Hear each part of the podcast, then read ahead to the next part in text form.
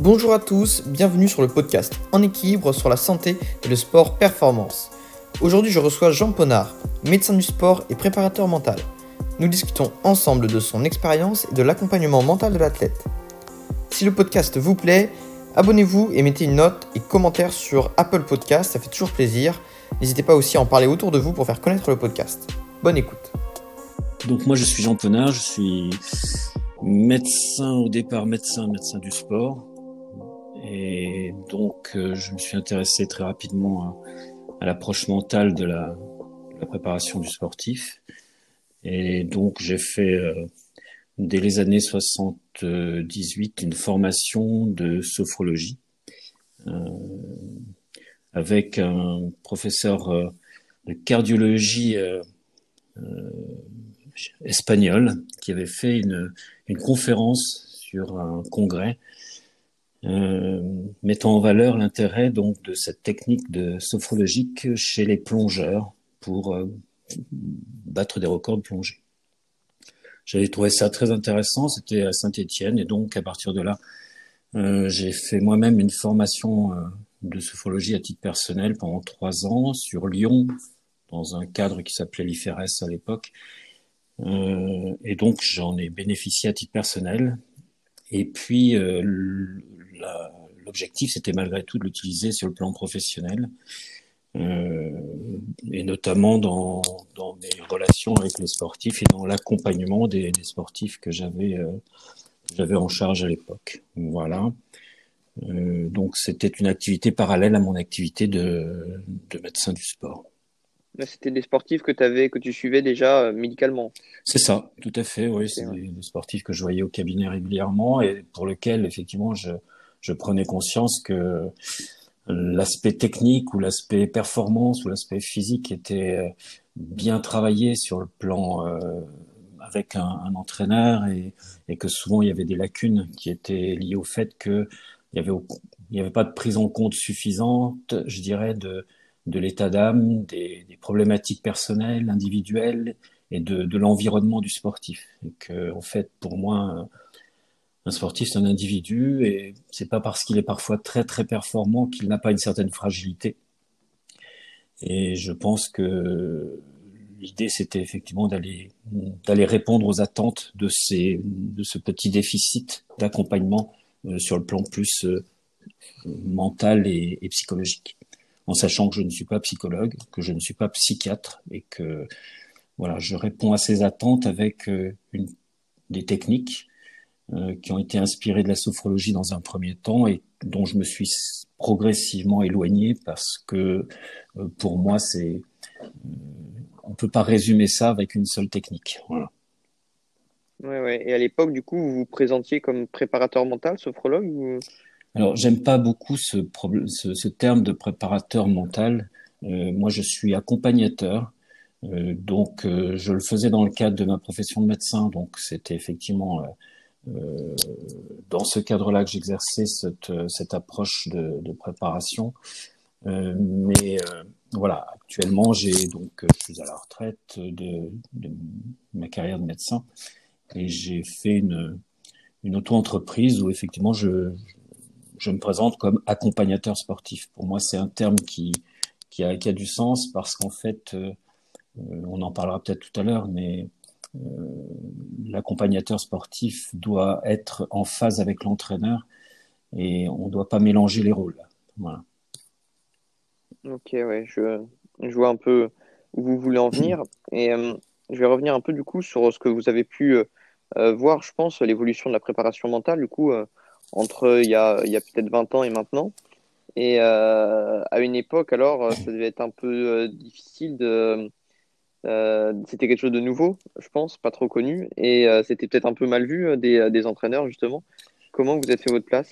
Alors, justement, je pense que la règle, c'est d'être très très dans la complicité dans l'attente de ce que peut, de ce qui peut être utile aux sportifs. Et si tu réponds à ces attentes-là, finalement, tu seras, tu seras d'autant mieux accepté et tu vas être, je dirais, un terrain d'écoute qui va, si tu veux, qui ne sera pas contesté.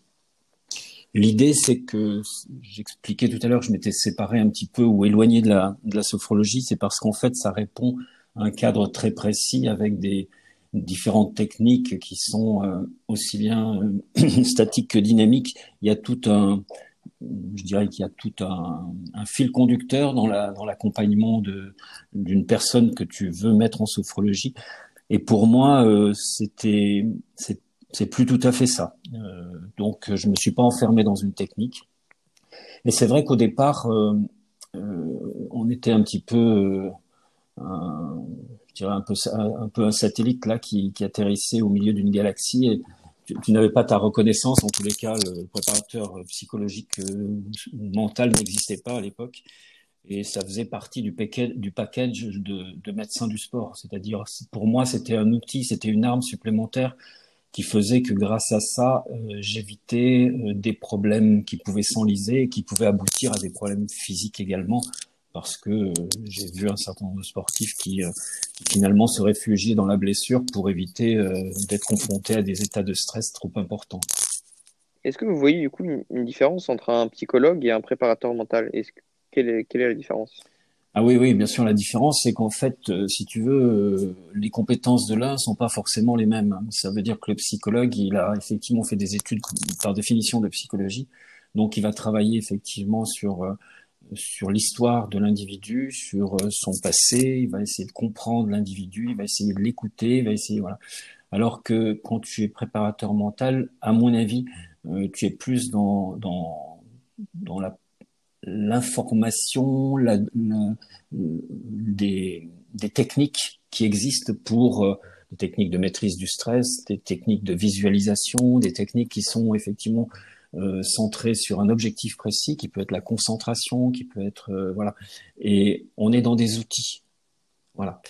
Et alors que le le psychologue va être effectivement là pour comprendre pourquoi il y a, des problématiques, pourquoi il y a de l'anxiété, pourquoi ceci, pourquoi cela, et, à travers, à travers l'histoire de l'individu. Ce qui n'est pas, pas le cas d'un préparateur mental qui va pas effectivement analyser ton histoire euh, ou l'histoire du sportif euh, à travers ses, ses antécédents, ses blessures et tout ça.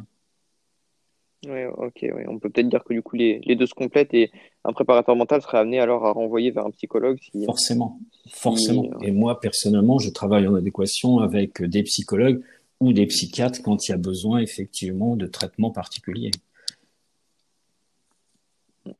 Et euh, est-ce que dans le, dans le développement d'un sportif, euh, pour vous, il faudrait commencer très tôt la préparation mentale? Euh, je pense peut-être aux plus jeunes, avant l'atteinte du haut niveau, euh, au lieu d'y aller, du coup, voir un préparateur mental une fois qu'il y a des blocages ou quelque chose qui pose problème, commencer dès, dès, le début de la carrière Alors moi, je suis dans l'état d'esprit qu'il ne faut pas médicaliser quelqu'un qui n'est pas qui n'est pas malade, et il faut pas non plus euh, donner des outils psychologiques ou mentaux à des gens qui n'en auraient pas la demande ou qui n'en auraient pas éprouvé le besoin. Euh, personnellement, j'ai toujours refusé de travailler avec des enfants, par exemple. Non pas qu'il n'en ait pas besoin, mais euh, c'est pas c'est pas du tout le même travail. Je me rappelle sous la, la pression des parents d'avoir pris en charge un gamin dans un groupe. Et en fait, ça se ça se gère pas pas du tout de la même façon. C'est-à-dire que le gamin c'est une éponge, il va il va entendre, il va comprendre, il va assimiler les choses pendant dix minutes, un quart d'heure. Au bout d'un quart d'heure, il se lève et puis il brasse.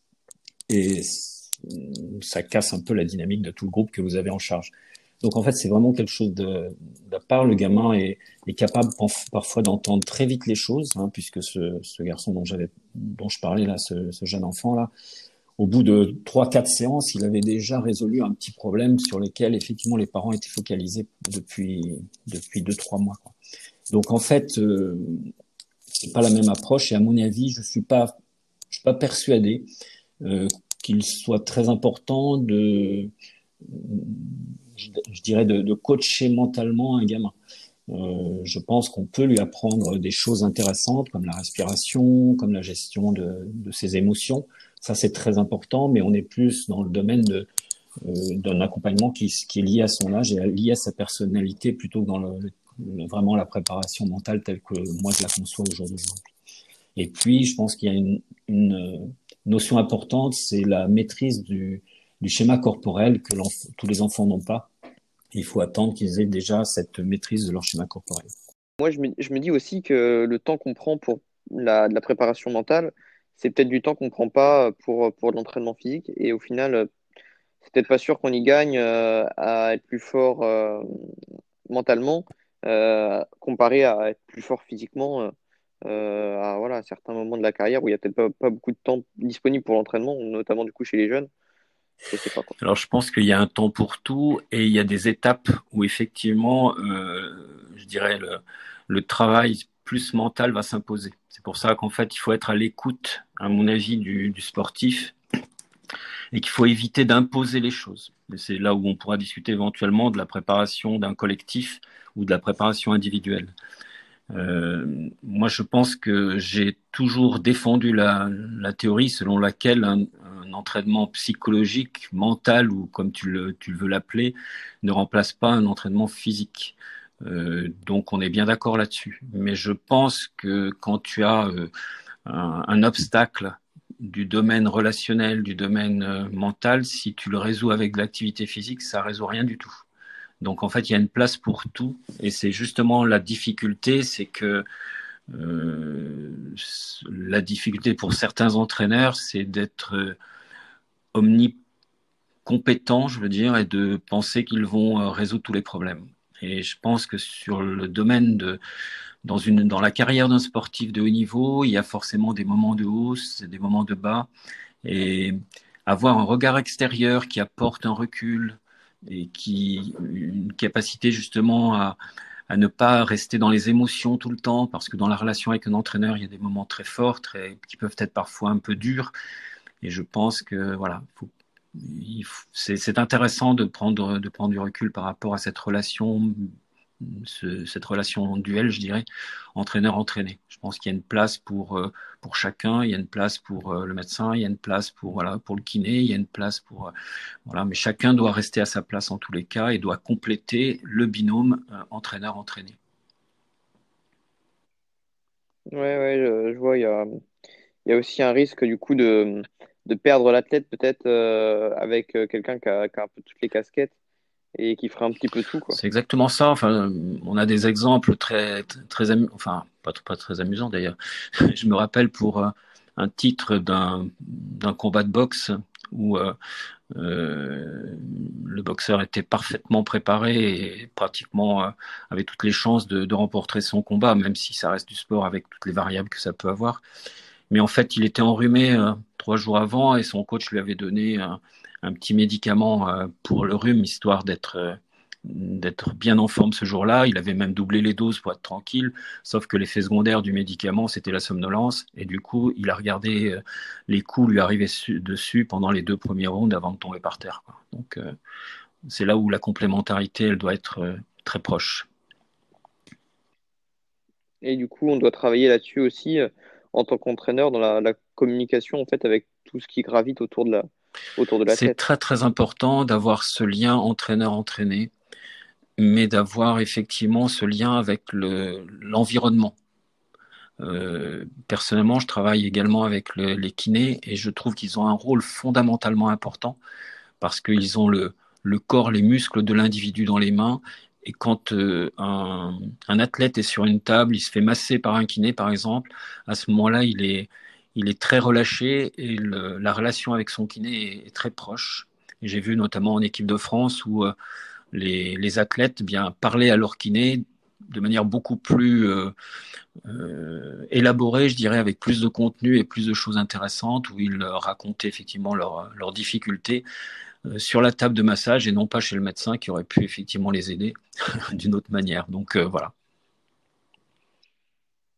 Mais du coup, euh, on dit aussi que les kinés, ils gardent, ils gardent ça pour eux. C'est peut-être pour ça aussi que les, les athlètes se, euh, se, lâchent, entre guillemets, parce qu'ils se disent que le kiné, euh, il gardera ça pour lui et qu'il est justement en, en dehors du peut-être du système et que c'est peut-être pour ouais, ça enfin, le kiné, il n'est pas en dehors du système. Au contraire, il est, à mon avis, complètement impliqué là-dessus. Et lorsque je vois des sportifs d'un certain niveau, je leur demande de toute façon d'avoir leur réseau, leur réseau d'accompagnants, et non pas de fonctionner comme ça euh, avec un entraîneur ou tout seul, parce que je pense que très vite euh, il y a des, difficultés que l'entraîneur ne peut pas résoudre tout seul. Quoi. Donc euh, euh, je pense que c'est important d'avoir son environnement dès qu'on atteint un certain niveau et d'être, euh, d'avoir des, repères qui permettent de se rassurer chaque fois qu'il y a une difficulté, une émotion. Ce qui est souvent le cas des athlètes quand ils deviennent professionnels parce qu'ils n'ont plus que ça à, penser qu'à leur corps. Et si le corps montre la moindre défaillance, la moindre petite douleur musculaire ou tension, euh, voilà, ça devient une source de préoccupation et de stress et d'angoisse. Alors qu'en fait, s'il y a un, spécialiste qui est capable de les rassurer, un kiné qui est capable de leur dire exactement comment ils vont résoudre ce problème de contracture, je pense que ça élimine toute, euh, euh toute gambère, ça, leur, ça leur évite effectivement de se poser des questions. Quoi. Voilà.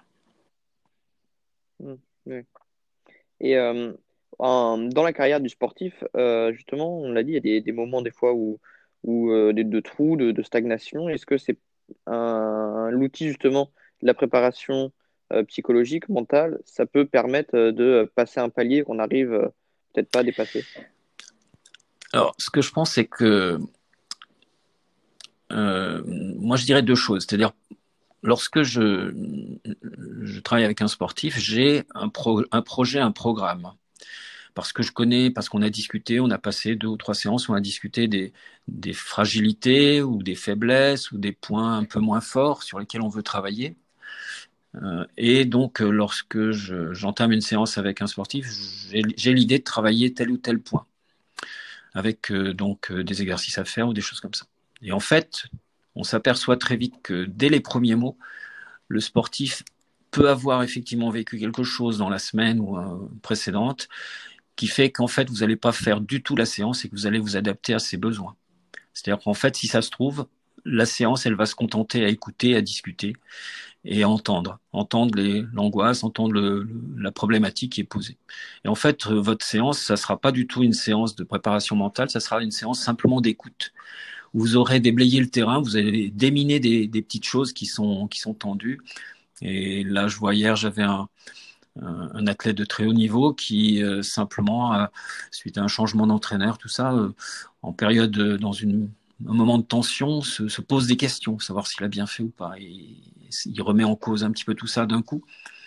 Et l'idée, c'est surtout pas de lui proposer une, voilà, une technique particulière. L'idée, c'est de l'écouter et puis de l'amener progressivement à prendre conscience que le fait d'avoir changé d'entraîneur et changé d'entraînement fait aussi que c'est une richesse et qu'il aura effectivement euh, toutes les chances d'avoir progressé encore plus parce qu'il aura acquis des choses qu'il n'aurait pas fait avec le même entraîneur. Donc ça peut être aussi une façon de, de tourner l'affaire si vous voulez, mais euh, je pense que c'est important d'être vraiment en phase avec l'athlète et ça veut dire que la séance elle est elle n'est pas du tout ce que vous aviez prévu au départ, mais c'est cette adaptabilité qui est importante à mon avis. Ouais, ça paraît tout bête en fait, parce que finalement l'écoute c'est tellement puissant et euh, ça, ça, ça, ça, peut suffire euh, à, euh, à, débloquer euh, peut-être un, athlète qui aurait juste euh, simplement besoin Alors par expérience, je peux dire que c'est effectivement de plus en plus vrai, je dirais, parce que je pense que les, l'ambiance actuelle, un peu avec toute la morosité qu'on peut avoir avec les conditions sanitaires, les choses comme ça, qui, qui, mettent encore un peu plus de pression à tout le monde. Je pense qu'avoir des lieux effectivement où on puisse euh, s'exprimer, ne pas être jugé, c'est un c'est vraiment très important. Et ce que je pense que souvent les, les entraîneurs n'ont pas conscience, c'est que c'est difficile pour eux d'avoir toutes, toutes ces fonctions, toutes ces, tous ces rôles. Et finalement, euh, je crois que c'est vraiment très important qu'il y ait des tierces personnes comme ça qui soient dans l'environnement du sportif. J'y reviens encore, mais je pense que le rôle du médecin, le rôle de kiné, le rôle de voilà de d'accompagnateur euh, mental me paraît effectivement euh, une, association de bienfaiteurs au service du couple entraîneur-entraîné. Et euh, alors, bon, tu l'as dit, il faut peut-être pas mélanger toutes les casquettes pour l'entraîneur, mais euh, euh, est-ce que vous pensez que quand même les entraîneurs qui, ont, qui maîtrisent la dimension mentale sont capables d'amener les sportifs plus loin que les entraîneurs qui maîtriseraient que, c'est certain, C'est certain. Je pense que de toute façon, euh, la définition de la performance, elle repose effectivement sur les habiletés euh, que peut avoir l'athlète au départ, qui sont plus ou moins innées, mais avec tout le travail technique qui aura été fait, le travail physique qui aura été fait, le travail technico et tactique qui aura été fait aussi. Dans certains sports, la tactique est très importante aussi, mais l'approche effectivement psychologique est fondamentale, l'approche mentale est fondamentale, et le, certains entraîneurs ont plus de sensibilité que d'autres à exercer tous ces talents, je dirais. Mais euh, ceci dit, ça n'empêche que dans la carrière d'un athlète, il y a des moments de doute et que l'entraîneur peut être euh, en cause, entre guillemets, dans ces moments de doute. Et s'il y a quelqu'un d'extérieur qui est capable de donner un regard rassurant sur ce qui se passe, c'est-à-dire qu'en fait un entraîneur qui se sent pas bien parce qu'il sort d'une charge d'entraînement très très importante, eh bien forcément il est très fatigué, mais parfois il a aussi des moments en se disant mais j'y arrive plus, c'est bizarre mon entraînement, comment ça se fait, tout ça. Donc période de doute et effectivement l'entraîneur est souvent suspecté dans ces moments-là. Donc euh, c'est important de ramener effectivement euh, l'église au milieu du village et de dire bon non ça c'est normal, c'est simplement une période de fatigue et ton entraîneur il, fait très bien et, fais-lui confiance et fais-toi confiance. Voilà. Oui, ok. Et euh, pour un entraîneur aussi, il faut être capable, je pense, de, s'adapter à la mentalité de l'athlète, vu que chacun est, un peu différent, pense différemment, s'organise différemment.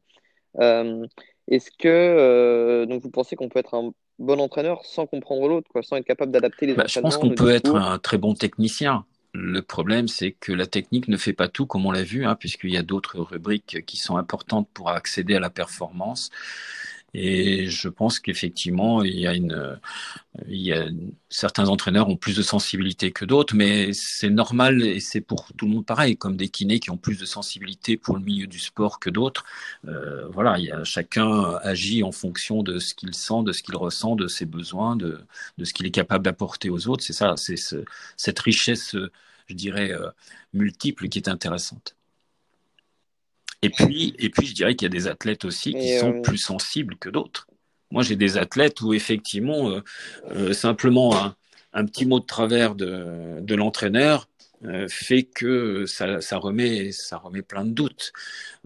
et puis aussi, on sait très bien qu'il y a des entraîneurs qui ont de la difficulté à gérer des moments d'incertitude. Je veux dire, quand il y a à la veille d'une compétition de haut niveau, euh, il, faut, il faut que l'entraîneur puisse être béton en disant moi je t'ai préparé euh, de la meilleure façon possible, il n'y a pas de doute, tu peux y aller. il faut gérer ça. Et quand il y a une non-réussite pour un athlète, pour l'entraîneur, c'est difficile parce qu'il doit expliquer pourquoi il y a non-réussite. Et forcément, il est un petit peu complice de son athlète et donc il peut être euh, euh, voilà se sentir pris en défaut pour ça. Et, c'est important que l'entraîneur puisse prendre du recul également par rapport à sa relation avec l'athlète et puis et puis voilà, assumer qu'il y a des moments difficiles, qu'il y a des moments forts, que l'athlète puisse être très fort ou ne pas l'être à certains moments et pouvoir expliquer les bonnes choses au bon moment. Oui, mais c'est ça qui me paraît essentiel, c'est vraiment le discours et d'être capable aussi du coup bah, de l'adapter à, à l'athlète, celui qui a besoin d'être plus rassuré, celui qui a besoin d'être d'être d'être poussé au contraire, euh, d'être euh, voilà d'être d'être stimulé au maximum, euh, d'être rappelé toujours, je sais pas, mais c'est c'est pas toujours évident, je pense, de, de saisir ces, ces alors, ce que les fondements même de la sophrologie dont je parlais tout à l'heure, c'est qu'en fait, la, ce que disait l'inventeur de la sophrologie, qui est Alfonso de Caicedo, que j'ai connu à l'époque, disait qu'en fait, euh, le premier pas à franchir, ça, restait le respect d'autrui. Et il dit, euh, ce respect d'autrui permet de, progresser dans la connaissance, si tu veux, euh, de, la conscience humaine. Et en fait, on a tous notre lecture des, événements, des choses, tout ça, et elle n'est pas la même entre, entre vous et moi, entre toi et moi. On n'a pas du tout la même lecture des, faits, même s'ils sont, voilà, c'est des faits concrets devant toi, mais on les interprète en fonction de notre histoire. Et, donc, euh, voilà, cette sensibilité, elle est variable selon les individus.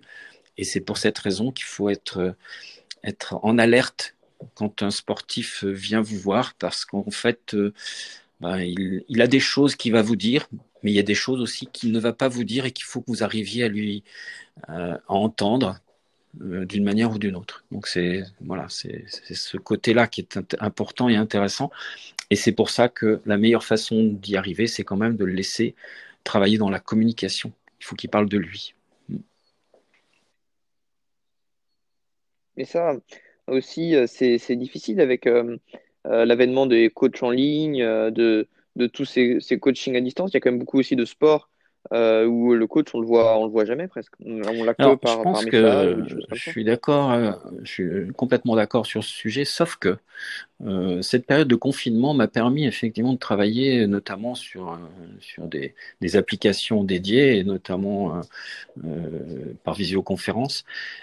Et en fait, on arrive malgré tout à, si tu prends le temps, ça n'empêche pas d'écouter les gens. Alors c'est jamais aussi fort que quand tu les as devant toi, mais euh, on arrive à faire euh, un même travail d'écoute. Et euh, l'idée, c'est que quand tu écoutes ton, sportif, tu le laisses dérouler ce qu'il a à te dire. Et toi, il faut que tu poses le bon mot, la bonne question au bon moment pour l'amener, si tu veux, à progresser dans son discours. Et en fait, ça, ça peut se faire à distance. Mais moi, j'ai beaucoup de, j'ai beaucoup d'intérêt à voir quand même euh, la, la, vidéo en même temps. Quoi. Enfin, je trouve que par téléphone, c'est compliqué. Mm. C'est beaucoup mieux quand tu vois le, sportif malgré tout en, vidéo parce que ça permet de, de, mieux lire un petit peu ce qui se passe. Et ça, vous pensez que c'est quelque chose qu'il faut euh, ritualiser, qu'il faut euh, que ça soit un rendez-vous ou que ça soit à la demande de l'athlète s'il ressent le besoin de, de parler, sachant qu'il va peut-être pas oser euh, Donc, euh, je pense que moi, j'ai toujours eu l'habitude de dire aux gens, c'est vous qui fixez les rendez-vous. Sauf qu'il y a des athlètes qui sont très rigoureux et ça les rassure parce qu'ils savent que tous les 15 jours, ils ont, toutes les 3 semaines, ils ont un, voilà, un rendez-vous. Et puis il y a ceux qui disent euh, bah oui mais là j'ai pas le temps, je suis débordé ou oui là j'ai autre chose à faire. Enfin bon et, et que finalement eh bien, vous les retrouvez au dernier moment, juste euh, deux, trois jours avant une compétition. Et, en fait, euh, c'est compliqué parce qu'en fait, vous avez l'impression de, jouer le rôle de pompier, pompier de service. quoi. C'est-à-dire, en fait, euh, c'est quand ça brûle qu'on appelle l'accompagnant mental. Et ça, c'est dommage parce que on peut pas faire de travail de fond, on peut pas. Mais je pense qu'un athlète qui a compris après comment ça fonctionnait, qui s'est fait piéger éventuellement une fois, après, il est beaucoup plus rigoureux. Et là, je le vois en ce moment, euh, la période étant très anxiogène aussi, euh, j'ai, je dirais, trois fois plus d'appels que je n'ai jamais eu parce que les athlètes notamment ont besoin de, pouvoir verbaliser un petit peu toute cette, cette, cette angoisse qu'ils peuvent avoir en ce moment et qui, est majorée par la crise, quoi. Mais du coup, ce temps d'écoute, euh, est-ce que c'est l'entraîneur, avec l'entraîneur qui doit l'avoir ou avec l'accompagnateur mental? Parce que si l'entraîneur fait déjà ce travail-là d'écoute, ah, euh, il n'aura pas forcément besoin Je pense qu'en fait, si tu veux, c'est ce que je disais tout à l'heure, il faut que ça corresponde à un certain moment de ton histoire sportive ou de ton. Voilà. Si tu n'en as pas besoin, si tu n'en éprouves pas le besoin, ça ne veut pas dire que tu n'en as pas vraiment besoin, mais ça veut dire que tu n'es pas prêt à l'entendre. Donc, si tu n'es pas prêt euh, à cette relation ou à ce besoin, eh ben, y a pas, rien ne l'impose, bien sûr. Je pense que euh, l'accompagnateur mental doit être euh, toujours en retrait. Ça peut être voilà, c'est un, élément complémentaire qui est à la disposition du sportif, mais en aucun cas il peut être intrusif dans le, binôme euh, évoqué tout à l'heure d'entraîneur-entraîné. Je pense que c'est une personne ressource, comme l'est le kiné également. On n'est pas obligé d'aller voir euh, son kiné tous les jours, mais euh, c'est une personne ressource qu'il faut avoir dans son staff d'accompagnement. C'est surtout ça. Et puis, il peut y avoir aussi le, coach qui, a besoin effectivement parfois d'exprimer le stress qu'il peut avoir dans, dans les, incertitudes de la préparation et de l'accompagnement d'un sportif. Parce que ça, on, l'oublie souvent. On travaille beaucoup sur les sportifs, on oublie parfois les, les entraîneurs, et les entraîneurs ont également leur stress aussi. Oui, c'est vrai, ça, on, on l'oublie vraiment. Et pourtant, euh, l'entraîneur qui, qui va rajouter des charges à l'athlète, rajouter encore plus pour rassurer euh, aussi, euh, se rassurer lui, quoi. Même si c'est exactement ça. On se perd tu soulèves le problème que je vois régulièrement, c'est-à-dire en fait euh, des, des sportifs qui ont le doute sur la charge d'entraînement qu'ils ont fait, en se disant bah oui, mais quand je regarde sur les réseaux sociaux, je m'aperçois que un autre athlète a fait beaucoup plus que moi, donc forcément j'ai le doute, donc forcément remise en question et ce qu'on ne voit pas, c'est que du côté de l'entraîneur, bah, c'est également parfois euh, difficile parce que euh, aujourd'hui l'entraînement évolue aussi, les techniques, euh, enfin les, voilà, ça, ça, s'affine de plus en plus et il y a toujours un petit malin pour aller dire ah mais moi je fais comme ça ou je fais mieux ou je fais autrement. Donc pour l'entraîneur c'est très, ça peut être très déstabilisant aussi. Donc voilà, les réseaux sociaux ont des avantages mais ils ont parfois quelques inconvénients. Pour revenir à, l'athlète, euh, je me pose aussi une question par rapport à la place de l'entraîneur qui voudrait entraîner son athlète mentalement euh, et qui pourrait avoir l'idée de mettre des séances qui, sur le papier, sont euh, très dures, voire infaisables, pour pousser l'athlète, pour voir jusqu'où la personne peut aller, alors qu'a priori, c'est peut-être trop, trop exigeant et que la personne, la personne, en fait, a réussi la séance une fois qu'elle a tout donné, même si elle ne va pas au bout ce serait une façon d'entraîner l'athlète et de le confronter euh, du coup à, l'échec ou à une, non-réussite, comme tu aimes le dire, euh, intentionnellement. Quoi. Oui, euh, après, je pense que si ça fait partie du protocole, il y a deux attitudes du protocole d'entraînement pour l'entraîneur. C'est important de passer par cette mise à l'épreuve, on va dire, sur des, sur des charges de travail très très lourdes. C'est ce que tu veux dire? Bah, Non, mais mettons une séance qui, sur le, à l'échelle d'une séance, pas à l'échelle d'un cycle carrément, mais une séance où on va euh, vraiment on va faire quelque chose qui, nous, quand on l'a créé, quand l'entraîneur crée la séance, se dit là, euh, il ne pourra pas aller au bout. Quoi. Et où l'athlète même pourrait se dire, en, recevant la séance euh, sur son carnet d'entraînement, se dire là, c'est trop dur, je ne peux pas. mais on lui dit d'y aller, de faire le, maximum qu'il peut. Et puis, soit il arrive à aller au bout et il se surprend mentalement à se dire qu'il était voilà, fort, peut-être ça peut lui donner de la confiance mais euh, peut-être qu'il va du coup être confronté donc à la non-réussite et euh, ça va justement bah, le, le, faire travailler dans ce schéma-là parce qu'il peut pas être euh, gagné tout le temps quoi. Alors il faut c'est pas très compliqué en fait il faut lui donner les armes pour qu'il pour qu'il puisse réagir par rapport à ça c'est-à-dire en fait soit tu expliques avant, mais à ce moment-là, il n'y a plus l'effet de surprise, bien sûr. Hein, donc, voilà. Soit tu ne l'expliques pas, mais à ce moment-là, il faut être sûr malgré tout que tu ne prennes pas le risque, si tu veux, d'une démotivation ou d'une blessure déjà, mais d'une démotivation ou d'autre chose. Donc, euh, euh ce qui me paraît intéressant dans, ce schéma-là, euh, c'est effectivement que l'entraînement, par définition, veut dire qu'on se prépare à des choses difficiles. Donc, si tu à simplement alerter ton sportif que effectivement dans l'entraînement que tu vas lui faire, il y aura des moments ou des charges de travail sur des séances qu'il ne pourra pas réaliser finalement complètement.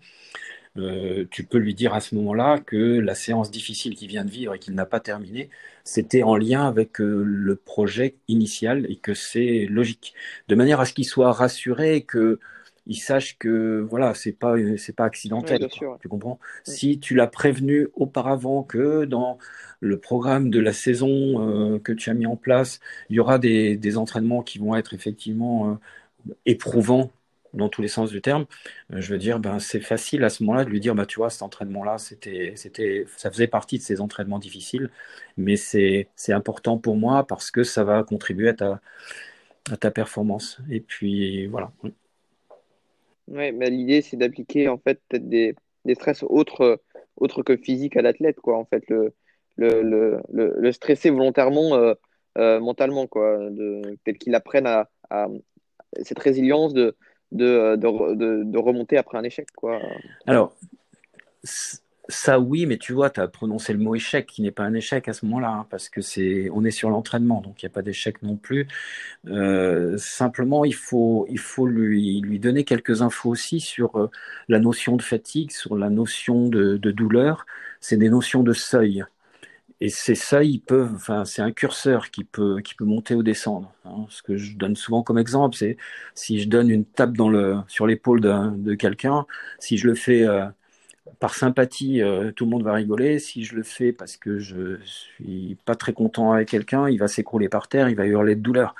Donc en fait, si tu veux, le, voilà, c'est la notion euh, de douleur, c'est simplement un stimulus qui est perçu par l'athlète et qui a une interprétation qui est la sienne. C'est-à-dire en fait la douleur, ce que tu ressens comme douloureux n'est pas forcément ce que moi je vais ressentir de la même façon comme douloureux.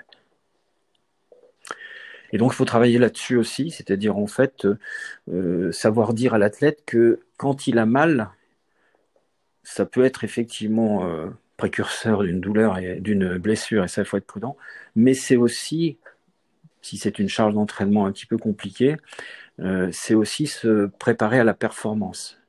Et personnellement, j'essaye de travailler dans le sens où ne pas avoir peur d'avoir peur d'avoir mal quoi. Enfin, il y a un moment où effectivement si tu veux performer, si tu veux aller au-delà, tu es obligé de faire bouger un petit peu ce curseur de la douleur. Ouais, c'est super intéressant. Moi, justement, euh, je pense que pour progresser, même pour gagner une compétition, euh, il faut justement euh, être accepter et comprendre la valeur de, de la douleur, justement, peut-être du coup en expliquant à l'athlète pourquoi, pourquoi il fait les choses et qu'il va être obligé de passer par là. Et euh, est-ce que toi, tu, est-ce que vous travaillez sur cet, sur cet aspect de justement du coup de, compréhension de la douleur? C'est exactement ça. Quand je dis l'accompagnement euh, mental, tu vois, c'est exactement ça. C'est-à-dire, euh, oui, tu as mal. Et bien, écoute, moi, je suis très content que tu aies mal parce qu'en fait, ça prouve que là, tu vois, l'entraînement, il a été bénéfique. Voilà. Et, et cette notion-là, je me rappelle avoir fait ça il n'y a pas très longtemps, il y a quelques mois, sur un, un triathlète où je lui ai effectivement fait euh, apparaître cette notion de performance grâce à la, souffrance de l'entraînement. Euh, et en fait, euh, ça, ça, a provoqué un véritable déclic pour lui. Et pour autant, la difficulté, c'est de savoir qu'effectivement, il peut y avoir souffrance à l'entraînement, par exemple, mais il faut qu'il y ait plaisir aussi sur le sur le long terme. C'est-à-dire, en fait, tu peux pas faire une carrière rien que sur de la souffrance. Donc, euh, faire attention aussi à, ce que l'on fait, ce que tu évoquais tout à l'heure, c'est-à-dire une séance, par exemple, très difficile qui ne va pas arriver à assumer. Euh, tu peux pas te permettre de faire ça régulièrement, quoi. Hein, c'est évident. Mais c'est évident sur le plan physique, mais c'est évident sur le plan psychologique aussi et sur le plan émotionnel. Mmh. ouais, ouais, je suis d'accord.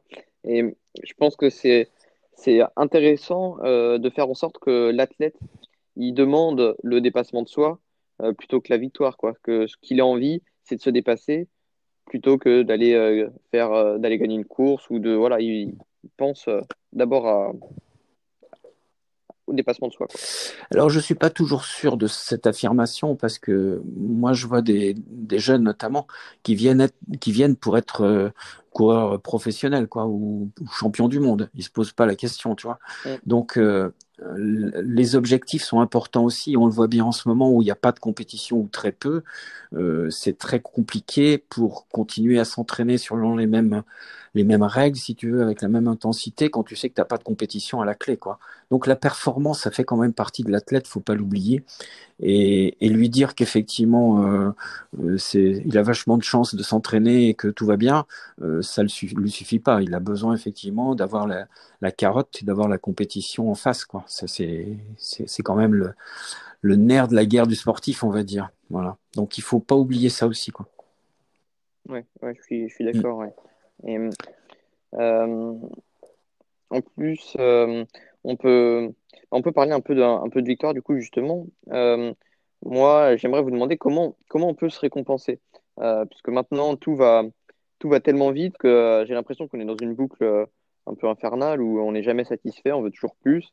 Et finalement, on n'a jamais vraiment de, de victoire, quoi. Alors, euh, la victoire est éphémère, on est bien d'accord. C'est-à-dire qu'en fait, ce que tu gagnes aujourd'hui, euh, tu es champion du monde 2019, tu l'es plus en 2020. Donc, c'est pas parce que tu as gagné une fois que tu as gagné tout le temps. Euh, c'est le problème du sport. C'est effectivement, euh, même si tu as ta médaille chez toi de champion du monde 2019, ben, elle, était, elle reste éphémère. quoi. Voilà. Pour autant, je pense que l'idée, c'est que tu peux pas empêcher. Euh, ce que tu dois faire, c'est accompagner ton sportif dans cette dimension de, de précarité, je dirais. Et l'idée, c'est de toujours avoir en tête qu'est-ce qui va se passer après. Mais si tu es attentif, tu sais que le sportif peut être soumis à une blessure du jour au lendemain et que du jour au lendemain, il peut se passer ce, ce fait-là. Donc en fait, euh, on travaille toujours avec ce, doute sur l'avenir, mais je pense que c'est quelque chose que doit s'approprier l'athlète et profiter du moment présent justement et savourer le moment présent et savourer les bonnes choses et savourer la, la réussite quand elle est là parce que c'est ça reste éphémère de toute façon. Et ça il faut qu'on l'ait tous en tête et que les reconversions des sportifs sont toujours des moments très difficiles parce que quand vous avez vécu dans une certaine euphorie, une certaine gloire parfois, euh, finalement retomber dans l'anonymat est parfois un petit peu compliqué et c'est à mon avis une période très très importante pour le, sportif, c'est l'après. Comment on se retrouve, comment on se, réinvente une fois que la compétition de haut niveau, eh bien, on n'a plus les aptitudes ou on n'a plus euh, l'énergie pour y aller, quoi. Oui, et vous pensez que l'athlète euh, euh, ont, de quoi être accompagnés encore après, après leur carrière, justement, où ils sont peut-être il manque quelque chose encore à ce niveau-là pour les Alors, je pense qu'il manque quelque chose sur, sur la chaîne ça, sur la chaîne du suivi de, de, du sportif. Je pense que c'est clair, mais ça va du début. Maintenant, ça se structure très bien dans les préparations mentales. On voit dans les équipes de France tout ça où tout euh, se met, ce cadre en ce moment. On, a, on met de la rigueur en fait. C'est, c'est des gens qui ont de la compétence. C'est pas, on n'a plus les gourous qu'on pouvait avoir auparavant. Où, euh, n'importe qui pouvait faire n'importe quoi. Donc il y a beaucoup plus de rigueur sur la, la, la préparation en elle-même et sur l'accompagnement du sportif. Il y a moins effectivement de, de travail qui est fait sur euh, la reconversion du sportif. Et ça, c'est des choses qui se mettent en place actuellement. Mais je pense que c'est quand même euh, une approche, euh, tout ce qui est mental, qui est quand même assez récent. Donc il faut du temps. Et je pense que ça se ça structure mm, progressivement. Je pense que l'athlète, il a quand même, quand il rejoint, je dirais, le monde civil normal, il a des, des points forts pour lui euh, qui font que dans le, le monde euh, industriel, commercial, euh, voilà, il a des outils et des atouts euh, supérieurs à d'autres. Donc il faut après les mettre en valeur dans le dans la reconversion qu'il va faire. Quoi. Ouais, c'est c'est pareil, ça c'est super intéressant. On dit souvent que le sportif de haut niveau, c'est un peu un entrepreneur, un entrepreneur sur, lui-même qui va mm-hmm. investir. Et donc on pourrait faire ce parallèle euh, entre les deux, quoi, entre un entrepreneur et un sportif de haut niveau. Oui, tout à fait. De toute façon, euh, j'en discutais encore avec un athlète là il n'y a pas longtemps, et, en fait, euh, entre deux, on a parlé d'investissement, par exemple, investissement dans l'immobilier, un truc comme ça. Ça veut dire qu'en fait, déjà, ce, cet athlète se projette dans l'après, et ça, c'est très intéressant. Ça veut dire qu'en fait, il a compris la notion de, de fragilité de son voilà de son statut et surtout euh, la limite dans le dans le temps et ça, ça me paraît intéressant aussi, quoi. Donc, euh, je vais pas demander à tous les sportifs que je vois de savoir s'ils vont investir dans l'immobilier, bien sûr, parce que il y a tous les niveaux et qu'il y a des gens très euh, qui font simplement de la course à pied avec lesquels j'ai beaucoup de plaisir à travailler. C'est pas tous des champions du monde, mais euh, voilà, c'est ça fait partie de ce que aujourd'hui euh, il faut absolument qu'on ait dans la tête, c'est qu'est-ce qui se passe après, quoi. Hein et voilà.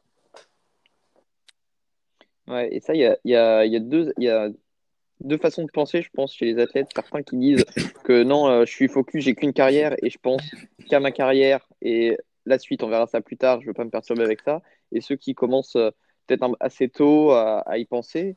Et je ne sais pas, est-ce que je pense pas qu'il y ait quelque chose de mieux qu'un autre, mais, euh, mais c'est deux visions différentes. Alors, euh, c'est là où on, évoquait tout à l'heure le, problème de l'accompagnant l'accompagnant, il doit être là pour accompagner le discours, pour donner des, voyants parfois qui s'allument pour dire attention, qu'est-ce que, comment tu vois les choses après?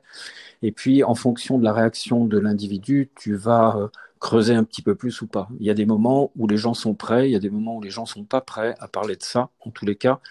Et moi, j'ai des athlètes qui ont jamais été prêts et qui ont été prêts que le jour ils se sont retrouvés effectivement en difficulté euh, après une carrière mais ça tu peux pas non plus euh, voilà être trop trop intrusif dans leur dans leur histoire personnelle Euh, je pense que voilà, un champion qui, qui ne parle que de, que de son sport, qui n'est que dans ce, cet univers-là, ben, tu peux effectivement lui donner des suggestions, mais tu peux effectivement, euh, tu, n'as pas à imposer quoi que ce soit, ça c'est clair. Mm. Alors quel est le meilleur des deux, j'en sais rien. En tous les cas, euh, je pense que euh, la question c'est peut-être de se dire que si euh, ton athlète il n'a pas envie de parler de ça, de l'avenir, de l'après, c'est peut-être parce que quelque part ça l'angoisse et que il a un doute sur l'avenir et que plutôt que de d'aborder ce sujet qui peut être déstabilisant pour lui, il préfère l'éviter. Mais c'est pas rassurant à mon avis. et est-ce que vous avez suivi des, entrepreneurs aussi du coup, parce qu'on parle que de sportifs, mais euh, si, si, les deux sont si proches, euh, on pourrait faire alors, les deux. Alors moi, je fais pas du coaching professionnel ou voilà c'est moi ce qui m'a ce qui m'a passionné pendant toute ma carrière ça a été effectivement la l'approche du, du sport mais on retrouve aussi effectivement des, des dans le milieu dans le milieu industriel et commercial, on retrouve effectivement des gens qui sont des vrais, des vrais compétiteurs, des vrais gagneurs, hein, euh, ceux qui, ceux qui, qui sont capables effectivement d'aller chercher des marchés pas possibles. Euh, je pense que c'est exactement les, le même langage que dans le sport. Hein. On parle de performance, on parle de, voilà, moi j'ai travaillé avec une équipe où lorsqu'un un vendeur euh, de produits industriels de de haut niveau et très cher. Lorsqu'il décrochait le téléphone pour un client, je peux vous dire que le stress, il l'avait au même titre qu'un athlète qui, qui prépare un championnat du monde. C'était pareil. Donc avant de décrocher son téléphone, savoir comment il abordait l'entretien pour savoir si effectivement il avait vendu son, son prototype ou pas, euh, forcément il y a du stress et il y a de l'angoisse au même titre que l'athlète. Et ça, ça se prépare aussi. Mmh. ouais, ouais, je pense que Vraiment, on a le Il y a que les mots qui sont, voilà, c'est les mots qui sont, c'est le vocabulaire qui est un petit peu différent, mais on retrouve les mêmes choses. Hein. On retrouve des, des, compétiteurs à la tête d'entreprise, on retrouve des gagnants, on trouve euh, voilà des et on parle de performance, et on parle de résultats, et on parle de voilà, c'est c'est les mots sont un peu différents parfois, mais c'est le même combat, on va dire. Pour revenir un peu sur ce que j'ai abordé tout à l'heure à propos du, du dépassement de soi, c'est euh, c'est pareil, c'est quelque chose qui est assez, euh, assez à la mode, je dirais même le dépassement des, limites. On veut aller toujours plus, toujours plus, toujours plus haut, toujours plus fort. Il y a des objectifs qui sont de plus en plus élevés, euh, les trails en montagne, dans le désert, le grand froid. je pense que les Ironman, ils n'ont jamais été aussi populaires aussi. L'ultracyclisme qui se développe, qui se développe super rapidement. Qu'est-ce que, qu'est-ce que vous pensez de ça aussi? Parce qu'on a aussi une, santé et ça peut peut-être être euh, un peu. Alors je pense qu'effectivement, c'est, c'est tout ce, cette discussion sur le bien-être, le bien-être euh, individuel. Qu'est-ce qui fait que moi je vais être bien? Est-ce que c'est de me prélasser sur une chaise au soleil euh, ou est-ce que c'est effectivement d'aller faire un, un, un trail d'enfer à travers les montagnes et faire 60 km de, de défonce où je vais me retrouver complètement épuisé à la fin? Quel est le sens que je donne à ma vie euh, Je pense que euh, c'est vraiment là encore une lecture très personnelle. Et je pense que de plus en plus, les gens ont besoin d'exister, on va dire, à travers la performance. C'est un outil. Voilà. Il y en a qui, certains existent à travers des, voilà, des, choses qui sont plutôt malsaines, d'autres qui, le, qui sont purement des défis sportifs ça donne du sens pour certains. Et je crois que voilà, tout ne, on n'explique pas tout. Je crois qu'il faut accepter. C'est ce qu'on appelle nous en, dans, dans cette, cette approche, ce qu'on appelle la phénoménologie, c'est-à-dire en fait c'est c'est le phénomène et on observe ce phénomène. On ne l'interprète pas, mais on dit que effectivement chacun avec sa sensibilité personnelle va euh, va interpréter, va, va voir les choses d'une certaine façon et, et, voilà, il va il va se mettre des défis perso. Euh, moi, je suis pas sur les sur ces, ces défis euh, violents et qui qui dépassent euh, qui dépassent les limites théoriquement humaines, mais c'est important pour certaines personnes pour pouvoir exister à travers ça, quoi. Voilà. Donc ça veut dire qu'ils n'ont pas trouvé d'autre espace pour s'exprimer autrement. mais c'est un constat et j'ai pas interprété ça. J'essaye de de répondre à leurs attentes euh, en essayant de justement de leur donner cette capacité de, de, prendre un peu de recul et puis de voilà de, de pas s'enflammer. Mais bon, voilà, faut pas que pas qu'il se blesse, pas qu'il se qui, qui, se détruise pour pour un défi. C'est ça le problème. Ouais, ben on peut se demander du coup justement comment comment se fixer des objectifs, quoi, des objectifs à la hauteur de nos ambitions, mais aussi voilà atteignables et et puis quand même motivant, quoi, pas trop pas trop proche. C'est c'est le rôle aussi peut-être du préparateur mental. Tu as tout à fait raison. C'est quelles sont mes limites, quoi. Et alors donc la, la première chose quand tu accueilles quelqu'un, c'est euh, c'est quoi ton projet? Et puis c'est quoi tes compétences? Et quels sont tes points forts? Quels sont tes points faibles? Euh, Où tu vas en fait? D'où tu viens? Où tu en es et où tu vas? Et après, dire, bon, ben voilà, moi j'ai des sportifs une fois qui, est venu me voir avec un projet qui me paraissait euh, inadapté. Donc euh, je lui ai dit, moi je peux pas t'accompagner, je sais pas faire. Je sais pas faire. Et je pense que donner des limites, c'est important. Et, et, voilà. Et puis je pense que ce garçon a fait son projet hein, finalement euh, il n'y a pas très longtemps. Euh, il l'a pas fini parce que c'était effectivement inadapté, mais voilà, c'était important pour lui parce que par rapport à l'image de son père, machin, tout ça. Enfin, il y avait tout un contexte que j'avais compris, hein, mais qui pour moi me paraissait pas suffisant pour mettre, se mettre en danger. Quoi. Ouais, ok, c'est c'est pas facile hein, de se fixer des objectifs et de, de, de se placer euh, et de c'est là, je pense que qu'un regard extérieur. Alors, je pense que déjà, euh, l'entraîneur, je dirais, s'il est, s'il est effectivement dans sa, dans sa pratique et dans sa compétence, il saura si effectivement c'est, c'est possible ou pas et quelles sont les limites de l'athlète. Donc, euh, je pense que dans ce cadre-là, il y a pas trop de difficultés. Je pense que c'est plutôt des gens qui ont des défis personnels qui vont effectivement se lancer des, histoires euh, qui, peuvent être dangereuses. Mais dans un cadre très accompagné où il y a un entraîneur, où il y a une structure, où il y a un staff d'encadrement derrière, en principe, on n'a pas ce genre de, difficultés, de mise en, en difficulté. Euh, voilà, c'est un petit peu différent. Voilà. Ok. Euh, pour, euh, pour revenir un peu sur les, les concepts du coup là, de, d'outils euh, qui existent euh, donc, pour accompagner mentalement donc, une, personne, on entend souvent parler d'imagerie mentale. c'est un outil que, que vous utilisez? Ouais, bah, écoute, Oui, bien sûr, c'est un outil très très important. Hein. C'est-à-dire qu'en fait, euh, c'est faire ressortir des. Moi, j'ai deux outils qui me paraissent fondamentalement importants. C'est l'aiguillage et l'imagerie. L'aiguillage, c'est-à-dire en fait être capable d'imaginer que quand tu as des pensées positives ou des, des images positives, bah, tu travailles dessus et tu développes ces outils. Et puis, euh, quand tu as des pensées négatives, bah, tu les mets sur une voie de garage. Tu dis pas que ça n'existe pas, mais c'est pas là-dessus qu'il faut que tu travailles. Et tu vas t'apercevoir que plus tu travailles quelque chose, plus tu es bon. Euh, donc, plus tu vas travailler sur du positif, meilleur tu seras. D'accord? Et ça, c'est vraiment l'outil de base déjà. Après, la visualisation, elle peut se faire sur différents thèmes. Enfin, euh, selon la, pratique sportive, euh, tu peux aller chercher.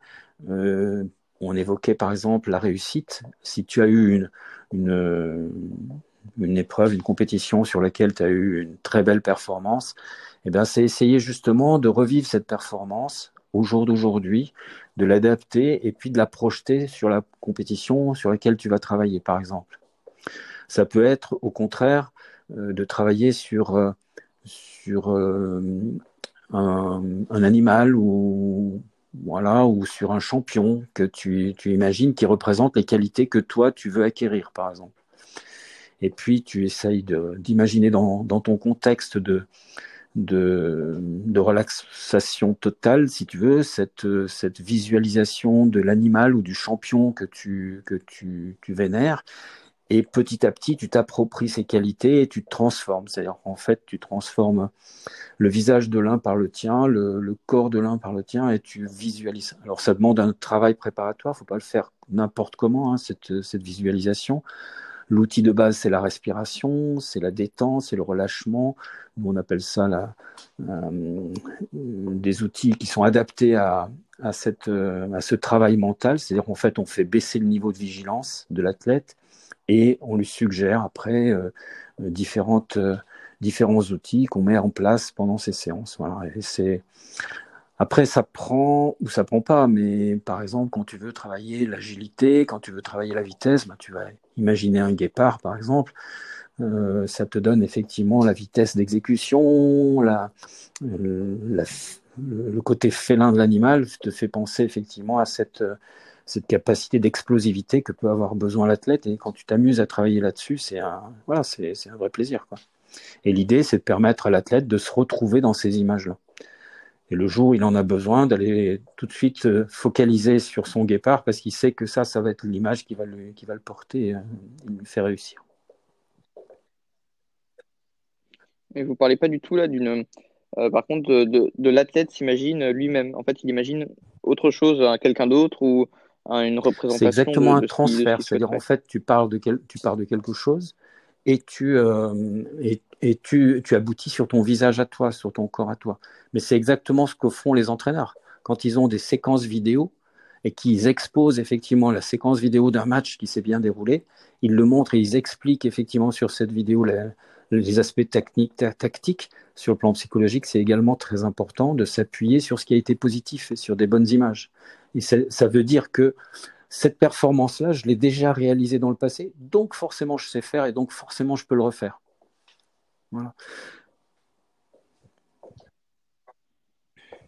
Oui, je vois.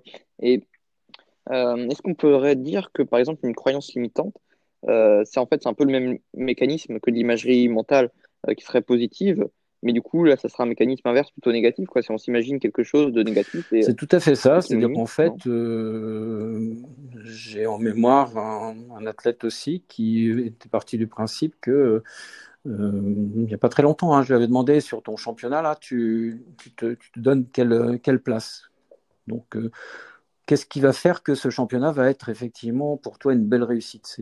C'est quoi ton résultat que tu espères? Un top 20, et en fait, euh, en discutant avec lui, je lui demandais effectivement quels étaient les concurrents vraiment les plus sérieux, et en fait, il en avait cerné trois, qui étaient les trois premiers, je veux dire, et je lui expliquer, mais pourquoi tu dis un top 20, pourquoi pas un top 4 Ah oui, mais parce qu'il y a les autres, il y a des incertitudes, des choses comme ça. Et puis en fait, en discutant, on s'est aperçu que même le top 3, c'était pas des gens invincibles, et que puisqu'on était dans du sport et des choses comme ça, et que finalement, eh ben, il s'était fixé euh, un, top 20 qui était qui était pas utile parce que c'est c'est pas c'est pas l'ambition. Alors, il faut être raisonnable, bien sûr, hein, il faut rester dans les limites de ce qu'on sait pouvoir faire mais ne pas se donner un facteur limitant en tous les cas. Et, l'histoire, c'est que bah, finalement, il a fini sixième de sa course et qu'il était très très très très content. Voilà.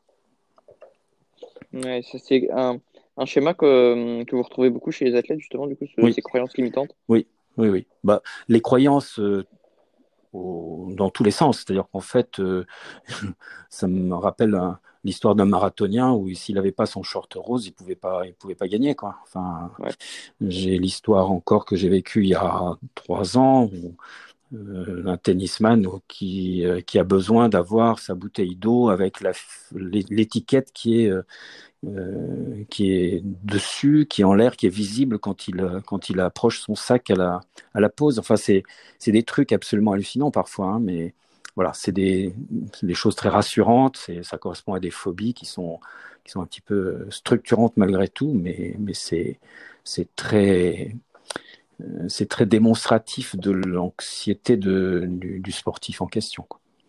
Ouais, ça me fait basculer du coup sur les, les rituels, les routines. On est tout à fait euh, là-dessus. Ouais. Est-ce que déjà on, fait une différence entre un, un, rituel et une routine? Moi, je vois pas beaucoup de différence. Honnêtement, j'ai pas regardé effectivement en termes de vocabulaire s'il y avait une différence profonde, mais euh, pour moi, pour, pour moi, je vois pas de différence. Simplement, ça veut dire que c'est un phénomène obsessionnel qui fait que ça rassure l'athlète mais parfois ça le, voilà, ça le précarise puisque ça le laisse dans le fait que si ce fait ne se fait pas, eh ben, il se sent, il se sent mal, quoi. Et c'est un mal-être. Et donc, il faut arriver justement à lui permettre de prendre du recul par rapport à tous ces phénomènes euh, et toutes ces, tous ces a priori. Il faut faire tomber ces a priori, en tous les cas. Ça, c'est clair. Ouais. Mm. Ouais, ouais. Donc, ça veut dire que euh, d'abord, il faut les identifier. Parce que souvent, on ne le sait pas. Moi, j'ai un athlète qui porte des lunettes de temps en temps, euh, des lunettes noires. Et voilà, si vous si vous posez pas la question, vous savez pas pourquoi. Et, et, ça, c'est régulier, quoi. Donc euh, voilà, ça fait partie du, de l'accompagnement justement. Et il faut du temps, il faut de l'écoute. C'est-à-dire sur un premier entretien, vous, ne voyez pas ça, c'est pas possible. Mais est-ce que des fois, alors le risque du coup, c'est que ça, on soit dépendant de donc cette routine, mais est-ce que des fois, c'est pas une volonté derrière des fois? Bah, ça rassure aussi. C'est pour ça que quand tu supprimes le, rituel en question, ou tu supprimes l'a priori, ou tu supprimes la phobie, il faut être sûr que tu déstabilises pas ton athlète pour autant. Donc à la limite, il faut proposer autre chose. Donc il faut proposer quelque autre chose qui soit rassurant en lui disant voilà, tu es capable aujourd'hui de développer des performances même si tu n'as pas ton short rose. C'est ça qui est intéressant, c'est justement de, lui montrer que son, a priori est, rassurant, mais pour autant, il peut faire sans. Quoi. Mais parfois, c'est pas possible, il faut respecter ça. Et puis, euh, puis si l'athlète se sent effectivement en confort comme ça, euh, il faut pas, pas toucher. Quoi. Il y a des choses qu'il ne faut pas toucher. D'accord. Et est-ce que si euh, on a envie de mettre en place une routine, est-ce que c'est une bonne idée ou au contraire, ça risque à terme d'être euh, plutôt négatif? Bah Forcément, ça veut dire que tu, deviens dépendant de ta routine parce qu'elle te rassure. Donc, il faut poser la question pourquoi j'ai besoin de, pourquoi j'ai envie d'avoir une routine? C'est parce que soit si, par exemple, ma routine pour faire mon sac avant de partir, ça peut être très rassurant. Donc, euh, bah oui, ça, ça me gêne pas. Ça veut dire qu'en fait, euh, l'idée, c'est d'avoir un papier, un crayon, de noter tout ce que tout ce que tu dois mettre dans ton sac, euh, voilà, pour que ça soit clair, précis, et que tu et que tu oublies pas, tu n'arrives pas sur la compète en ayant oublié tes chaussures ou oublié autre chose. Donc ça, c'est des routines constructives, à mon avis, tu vois. mais voilà, c'est il y a des choses à prendre en tous les cas, et puis euh, tout ne doit pas être effectivement dans les a priori. Il faut faire très attention à ça, mais euh, il ne faut pas non plus tout enlever. Quoi. C'est une approche qui doit se faire très progressivement.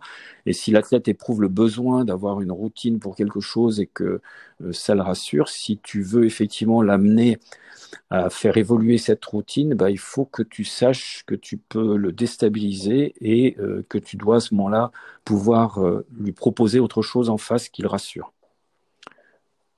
On est toujours dans de, l'anxiété, hein, en fait. Hein, c'est pour ça qu'on fait des routines, c'est pour te rassurer. Hein. Mmh ou pour peut-être euh, gagner en efficacité quoi des fois euh, dans certains contextes comme la comme faire son sac ça peut être euh, être un gain positif. Absolument c'est tout à fait positif. C'est pour ça que ça c'est pas c'est pas du tout à supprimer bien sûr. Au mm. contraire. Au contraire. Qu'est-ce que qu'est-ce que le dialogue interne aussi ça c'est quelque chose que qui revient souvent en, en préparation bah, mentale justement. Donc est-ce que vous travaillez là-dessus aussi? Bah, Le dialogue interne, c'est quoi? Le dialogue interne, c'est se dire que finalement, on n'est pas si mal que ça et on va bien. Donc ça, c'est une partie très importante de la préparation mentale, c'est-à-dire en fait positiver. C'est-à-dire en fait, l'athlète, euh, il doit avoir confiance dans son entraînement, déjà, dans l'entraînement qu'il a fait. Donc euh, le dialogue interne, c'est de dire, voilà, j'ai peur, j'ai un doute de ne pas être bien entraîné comme il faut. Et eh ben mon dialogue interne, c'est de dire au contraire, je suis super entraîné, j'ai pas de souci. Je suis super bien entraîné, il euh, n'y a aucun problème là-dessus. Je peux m'appuyer sur cet entraînement de qualité que j'ai fait et qui fait de moi un, voilà, un, un athlète qui est, qui est de bon niveau. Voilà, parce que je vais développer mes compétences au maximum de ce qu'elles sont, euh, de ce qu'elles sont. Donc j'ai pas de, je dois pas avoir d'incertitude par rapport à ça. C'est ça qui est très important, c'est euh, ne pas laisser les incertitudes euh, aborder nos émotions. Voilà.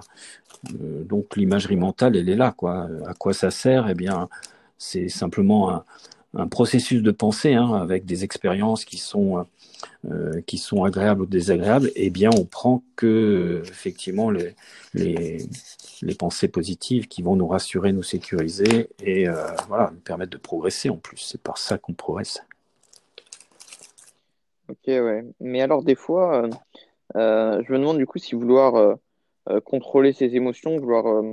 parce qu'on parle de ça aussi, hein, de, dès qu'il y a une émotion négative, peut-être de l'accepter, la rejeter, je sais pas, et d'essayer de contrôler tout ça, c'est pas rajouter une charge mentale au final à l'athlète, et peut-être que ça coûterait beaucoup d'efforts à l'athlète pour, pour pas gagner grand chose Alors, les émotions sont fondamentalement importantes. C'est notre, c'est voilà, c'est notre fonctionnement. Euh, donc, on va pas supprimer totalement les émotions. L'idée, c'est pas de les supprimer jamais. C'est au contraire de les canaliser. C'est-à-dire qu'en fait, l'idée, c'est que je peux faire le choix de pas me laisser envahir par des émotions négatives quand j'en ai pas euh, besoin à ce moment précis. Euh, j'ai pas besoin d'avoir le doute quand je vois effectivement à côté de moi un athlète de haut niveau que je crains parce que je sais qu'il a le, il est capable de, de, de me dépasser. Donc euh, ça me déstabilise. Il faut que je puisse faire abstraction de ça. Et c'est avoir des outils qui vont permettre de faire que cette cet environnement fasse partie de ce qu'on appelle le décor et j'accepte que dans le décor, il y ait des gens qui puissent me battre, qu'il puisse y avoir un public qui fasse du bruit, que ça me gêne, que je peux, voilà, tout ça, ça fait partie du décor. Il peut pleuvoir aussi, mais s'il pleut, c'est pour tout le monde. Donc, euh, j'ai pas lieu de me laisser effectivement déstabiliser par, euh, par ce décor. Voilà. Et le stress fait partie de la vie du champion. fait partie de la vie euh, de la vie normale de tout le monde. Et qu'en fait euh, faut pas avoir peur de, de ces de ces émotions. C'est-à-dire qu'en fait quel que soit le niveau de performance d'un athlète sur une sur une ligne de départ il a forcément des émotions. Et c'est normal. Et simplement il faut lui dire que c'est normal et le rassurer. C'est-à-dire qu'en fait euh, le travail va être de dire j'accepte une part, des, une part de, de stress euh, dans mon approche de la compétition. Sur ma ligne de départ, je sais que je vais avoir un petit peu de stress et j'ai le droit, c'est normal parce que c'est un enjeu, parce que c'est un championnat, parce que c'est c'est des Jeux Olympiques, parce que ça peut être simplement le, euh, le, petit la petite compétition de, de mon quartier, peu importe. Euh, j'ai mon échelle de valeur et pour moi c'est une émotion d'être sur une ligne de départ et de savoir que voilà je vais me défoncer là-dessus. Et donc ça on l'accepte. Simplement il faut pas que ce soit paralysant. Voilà. Donc il faut pas que ce soit une anxiété il faut pas que ça soit paralysant. Et, et l'idée c'est de donner des outils pour que justement les gens qui sont en difficulté là-dessus puissent être capables de gérer malgré tout ses émotions, comme on le disait, et puis euh, de rester sur les sur les bonnes pensées, sur les bonnes euh, voilà, sur les ce que j'ai fait de bien jusqu'à présent, et puis euh, ce que j'imagine, c'est-à-dire passer la ligne d'arrivée avec avec une, un super résultat. Je peux imaginer ça. Donc c'est simplement des petits outils qui va donner et qui vont permettre de, de gérer ce stress de pré-compétition. Hmm. je vois. C'est vraiment dépendant de la tête. C'est très personnel, c'est très très personnel. C'est pour ça que le discours est important, les échanges sont importants. Et quand on parlait du dialogue interne, c'est ça la difficulté, c'est que le dialogue il est interne et qu'il faut se parler à soi-même. Et ça, pour ça, il faut avoir deux trois outils qui permettent de se parler à soi-même, voilà, et, d'arriver à, accompagner toutes tous les efforts physiques qu'on aura fait avant et, et toute cette préparation technique également Moi, je me demandais aussi, c'est quelque chose qui, qui revient euh, assez souvent, dans, pas que dans le sport, du coup, un peu même dans, beaucoup de disciplines, même dans l'entrepreneuriat aussi, c'est euh, trouver son pourquoi, savoir pourquoi on fait les choses, pourquoi on avance, qu'est-ce qui est à, la source de notre motivation. Est-ce que c'est quelque chose que, que vous travaillez aussi? Je pense que le pourquoi, il fait partie déjà de la première consultation. C'est-à-dire qu'en fait, quand tu vois un sportif, alors sportif de haut niveau, c'est peut-être un petit peu, c'est une deuxième étape, on va dire. Mais la première chose, c'est quand tu as un jeune qui vient, te voir, qui fait un sport depuis quelques années, euh, et en fait, qui, peut être en difficulté parfois, il faut savoir pourquoi il est là. Euh, il se trouve que là, il a, c'est un, c'est un ado, il a 17, 18 ans, 20 ans parfois. Euh, il y a des, des remises en, en, compte de plein de choses. Et en fait, si avant il faisait du sport parce qu'en fait il faisait la même pratique sportive que son père, parce qu'il se reconnaissait avec lui, parce que voilà, est-ce qu'au jour d'aujourd'hui, à 19-20 ans, il a toujours envie de ressembler d'être dans le dans la même dynamique? Et ou est-ce qu'effectivement il aspire à autre chose parce qu'il a envie de sortir, parce qu'il a envie de voir des trucs, euh, voilà. Donc je pense que le pourquoi est très important aujourd'hui ce qui était valable hier ou avant-hier parce que tu, tu, voulais effectivement être dans la dynamique euh, familiale ou paternelle. Est-ce qu'aujourd'hui c'est toujours ton truc ou est-ce que effectivement la pratique sportive que tu fais, elle te correspond est-ce qu'elle est toujours euh, euh quelque chose qui te fait vibrer, qui te donne des émotions positives et qui te voilà, qui te motive? Et après, pour euh, l'athlète de haut niveau, ben, on en parlait tout à l'heure, c'est-à-dire qu'en fait, qu'est-ce qui le le motive? Et on voit parfois des difficultés notamment avec les, les filles pour euh, dans la, la relation qu'elles peuvent avoir avec leur, entraîneur quel sens elles donnent à leur relation euh, c'est parfois très tendu très très compliqué parce qu'en fait elles veulent faire plaisir à tout le monde mais c'est vrai chez les mecs aussi hein, mais voilà euh, l'idée c'est que tu veux pas décevoir tes parents, tu veux pas décevoir ton entraîneur, tu veux pas décevoir ton public, tu veux pas décevoir euh, les voilà. Puis les médias sont pas très tendres dès que vous avez une non réussite. Donc voilà, c'est le pourquoi s'impose en tous les cas, mais par contre, il s'impose en fin de saison ou en début de saison, mais jamais pendant la saison. C'est-à-dire qu'en fait, lorsque tu as lancé euh, ton, projet en disant bon voilà, je me refais une, année je refais une année supplémentaire dans ma pratique sportive, de haut niveau par exemple, je ne remets plus en cause quoi que ce soit jusqu'à la fin de la saison. Sauf s'il y a effectivement des événements particuliers, mais en tous les cas, une fois que j'ai défini mon projet, je vais euh, au bout de mon projet et puis à la fin de la saison, ben, je ferai le bilan et euh, à l'issue de ce bilan, je dirai ben voilà, ça c'est bien, je continue ou ça c'est pas bien, j'ai envie d'arrêter, j'ai envie de faire autre chose. Je sais pas si j'ai répondu à ta question, mais Ouais, ouais, ouais, je, je vois. Et c'est- est-ce que c'est quelque chose qu'on peut, qu'on peut essayer de, de trouver nous-mêmes, de, de réfléchir à ça, Ah oui, tout à fait, ouais, tout à fait. Je suis tout à fait d'accord. C'est-à-dire, en fait, faut se poser, enfin, tu peux te faire ton petit questionnaire personnel, si tu veux, en disant, mais pourquoi je suis là? Pourquoi je fais ça? Qu'est-ce que j'attends? Qu'est-ce que j'en ai envie? Qu'est-ce que, ça représente pour moi d'important?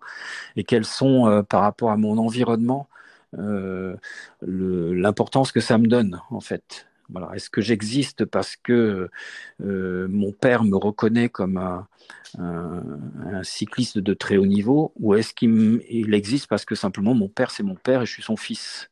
C'est-à-dire en fait est-ce qu'il me juge à travers mon sport ou est-ce qu'il me juge en travers de ma relation euh, père-fils? Et ça c'est très très important. Il m'est arrivé comme ça hein, de voir euh, un père et un fils venir au cabinet avec euh, voilà il faut il faut mon fils je voudrais qu'il soit professionnel quoi et tu te dis mais c'est pas ça c'est ton fils c'est ton fils et mélange pas tout quoi tu vois mmh.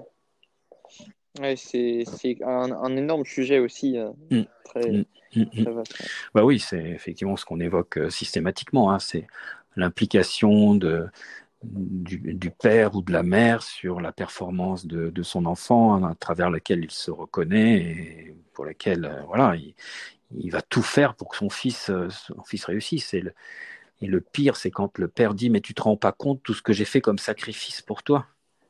Ça c'est terrible pour les athlètes et pour les jeunes c'est terrible parce qu'en fait euh, ils ont l'impression de porter tout le poids de la famille et, et tout ce qui s'est passé ça a été conditionné par leur par leur comportement sportif et qu'en fait ils n'ont pas le droit de décevoir. Ils n'ont pas le droit de décevoir. Et ça c'est pas possible dans une carrière. Il y a forcément des hauts des bas et, et voilà ça Là, c'est dur de se reconstruire après ça. Oui. Quand on commence à, à, penser comme ça, je pense que oui, là, il y a intérêt d'être accompagné. Oui, quoi, et puis c'est, c'est souvent pour ça qu'il y a des problèmes aussi, des, des clashs dans les relations entre les, les, parents et les enfants aussi euh, dans, dans ce domaine, parce que euh, souvent, ben, la façon de, d'arrêter le sport, c'est de se, se, brouiller avec son père, ce qui est, ce qui est complètement, euh, complètement dommage. Quoi. Enfin, c'est, c'est regrettable. Il y a un autre un autre sujet aussi qui, qui, fait, euh, qui fait pas mal parler en ce moment. Il y a encore eu quelques, il y a quelques semaines, au mois de février, un article dans, euh, assez complet dans l'équipe au sujet des, des dépressions, des burn-out un peu dans le sport de très haut niveau.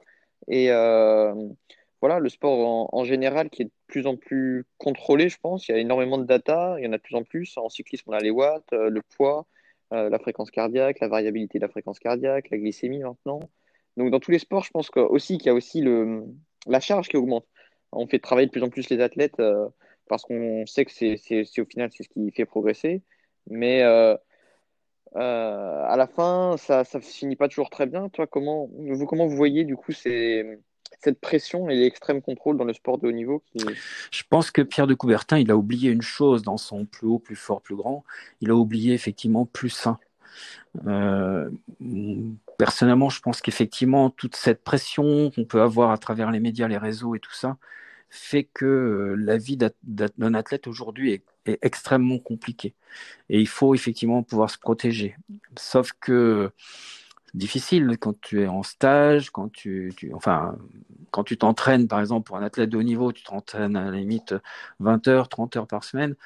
Euh, le reste du temps de la semaine, si tu veux, quand tu es euh, dans ta, stratégie de professionnel, bah, le, reste du temps, tu passes à regarder les réseaux sociaux, à regarder la télé, et puis à faire des jeux vidéo, et puis à trouver des problèmes de sommeil après, à trouver des angoisses qui surgissent. Et ça, c'est extrêmement compliqué et délétère. Bien sûr que la vie d'athlète est de plus en plus compliquée avec ces données qui sont inscrites en permanence sur tous les réseaux euh, et qui sont comparées à l'athlète du coin qui fait ou l'athlète d'à côté qui va faire que on va se dire ah bah lui il a trois pulsations de moins donc il est mieux préparé voilà donc euh, c'est des sources de stress et d'angoisse supplémentaires. C'est sûr que c'est de plus en plus compliqué et que euh, voilà. Et je pense en plus que cette période de confinement qu'on a traversée là depuis un an fait qu'en plus ça donne beaucoup plus, euh, c'est très anxiogène en plus. Et même si les athlètes peuvent euh, faire leur sport actuellement ou se débrouiller à faire s'entraîner correctement, mais bon, quand les piscines sont fermées, elles sont fermées. Pour un nageur, c'est quand même un peu compliqué. Donc, c'est effectivement une période encore plus difficile en ce moment. Et personnellement, je le vois avec une, augmentation par trois de, des, demandes, des sollicitations pour, pour des accompagnements parce que les, les c'est, il faut pas grand chose pour effectivement perturber le, la dynamique de progression d'un athlète. Il faut vraiment pas grand chose. Donc, il faut être très à l'écoute de ce qui se passe. Et ces temps d'écoute sont fondamentaux. Voilà. Et je pense que l'entraîneur, il peut faire ça, mais il n'a pas toujours tous les outils pour, pour prendre le temps et, voilà, faire que ça.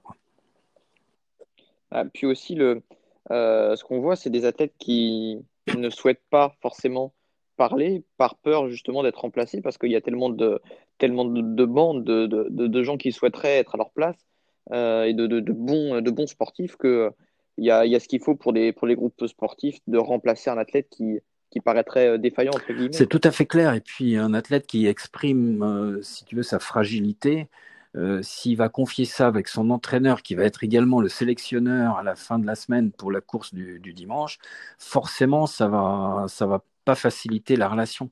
Et c'est pour ça qu'à mon avis, il faut des tierces personnes. Et je parlais du rôle du kiné qui peut être intéressant parce que c'est effectivement quelqu'un qui est un peu extérieur tout en étant très impliqué sur la relation et qui connaît le sujet, qui connaît la pratique sportive. C'est pour ça que c'est très intéressant.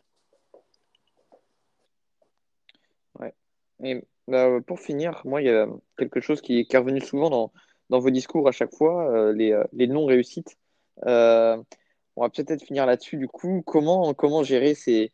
Alors, ce qu'on, qu'on appelle communément plutôt les échecs, je pense, pour un sportif, ça fait partie du processus. Et comment, comment on comment on passe euh, euh, ces, moments parfois difficiles?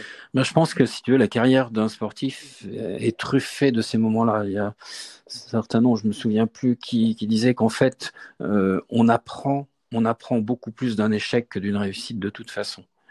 Donc en fait, on n'accorde pas, il faut pas accorder de l'importance à une non-réussite ou à un échec comme tu l'appelles, euh, l'idée, c'est qu'en fait, les deux font partie de, l'univers, de l'atmosphère dans lequel baigne l'athlète. Simplement, il faut qu'il en tire les bénéfices. Et chaque fois que quelque chose ne s'est pas bien passé, c'est qu'il y a eu une explication. Alors, ça peut être une explication technique, c'est parce que, voilà, il y a eu une crevaison, parce qu'il y a mais il peut y avoir des explications euh, personnelles aussi, parce que je n'étais pas en forme, voilà. Et puis, il peut y avoir aucune explication parce que bah, je ne comprends pas, mais euh. Et l'idée, c'est de prendre le temps de débriefer sur, euh, cette euh, non-réussite et d'essayer de comprendre ce qui n'a pas marché, ce qui a marché. Si vous avez à chaque non-réussite, vous avez réussi à trouver une cause pour laquelle vous allez pouvoir apporter une modification de ce que vous faites par la suite, vous êtes forcément le plus grand gagnant qui soit. Si vous avez une victoire, ça veut dire que vous avez été relativement à l'aise et que vous avez été le plus fort, très bien. Bon, voilà.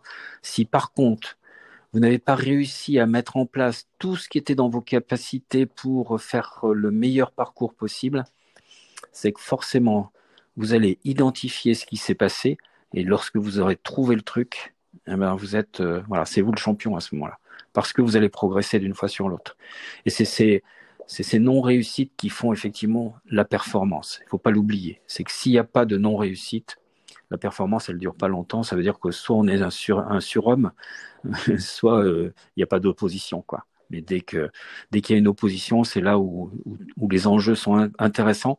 Eh bien, regardons un petit peu ce qui a fait que je n'ai pas réussi. Si j'analyse les choses, je trouve mon option sur un débriefing, j'ai compris pourquoi je suis le roi du pétrole après, c'est super, parce que je vais avoir progressé à chaque fois. Quoi. Et c'est vraiment comme ça qu'il faut positiver les choses et se dire, euh, voilà, ok, il y a une émotion, tu as, euh, tu n'as pas réussi, il y a une émotion qui se dégage, c'est normal, tu es déçu, tu, c'est évident. Et tu ne, tu dois verbaliser cette émotion. Oui, je suis déçu, je suis pas content, je suis furieux, je suis, je suis pas content, je m'en veux et tout ça. Ok, pas de souci. Bon, maintenant que tu, as eu cette émotion, que tu l'as verbalisée, maintenant on, va justement travailler là-dessus parce que c'est comme ça qu'on va la, dépasser. Et ça, c'est très fort. Ouais. Bah, je vous remercie, Jean. Je pense qu'on va, clôturer, clôturer ce podcast là-dessus. C'était exceptionnel, vraiment. On a appris beaucoup de choses. Merci, Mathieu. En tous les cas, euh, bon courage pour la suite et puis soyez forts. Et puis croyez en vous surtout. Ayez confiance. Confiance dans ce que vous êtes, dans ce que vous êtes capable de faire. C'est super. Merci à vous d'avoir écouté ce podcast jusqu'au bout. Je tenais encore à remercier Jean pour ce qu'il vient de nous partager. Vous trouverez dans la description un lien pour vous abonner à la newsletter et au compte Instagram du podcast. Et si le podcast vous a plu, n'hésitez pas si vous utilisez Apple Podcast à laisser une note et un commentaire. Et plus simplement, n'hésitez pas à en parler autour de vous pour faire connaître le podcast. À la semaine prochaine.